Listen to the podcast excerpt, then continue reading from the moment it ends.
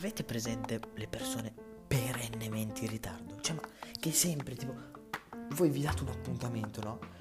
E lui arriva sempre almeno 5 minuti in ritardo.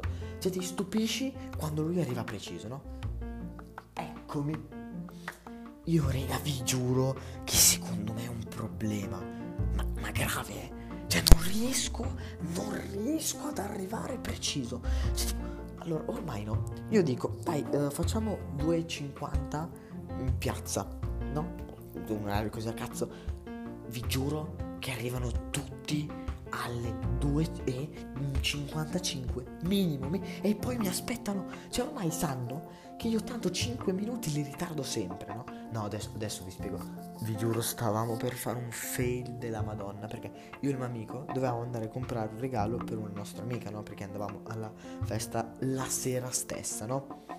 Uh, il negozio chiudeva alle 19.30 Uh, io lo scrivo poi uh, alle 19.05 in piazza, preciso, mi raccomando, eh, preciso, preciso. Adesso gli scrivo alle 19.02, poi io sto entrando in doccia, aspettami. Ma che cazzo ho nella testa? Cioè, ma deve essere proprio stupido, ma poi avessi fatto chissà che roba. Ho fatto un cazzo quel pomeriggio. Non ho fatto un cazzo, ma ve lo giuro.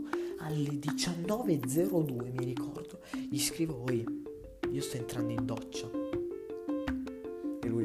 Vi giuro, si è incazzato un botto. Perché il negozio alle 19.30 chiudeva. Ho fatto un fast, ma proprio fast, fast, fast. C'è la doccia, credo di aver fatto il mio record della doccia più veloce. L'ho fatta in 3-4 minuti.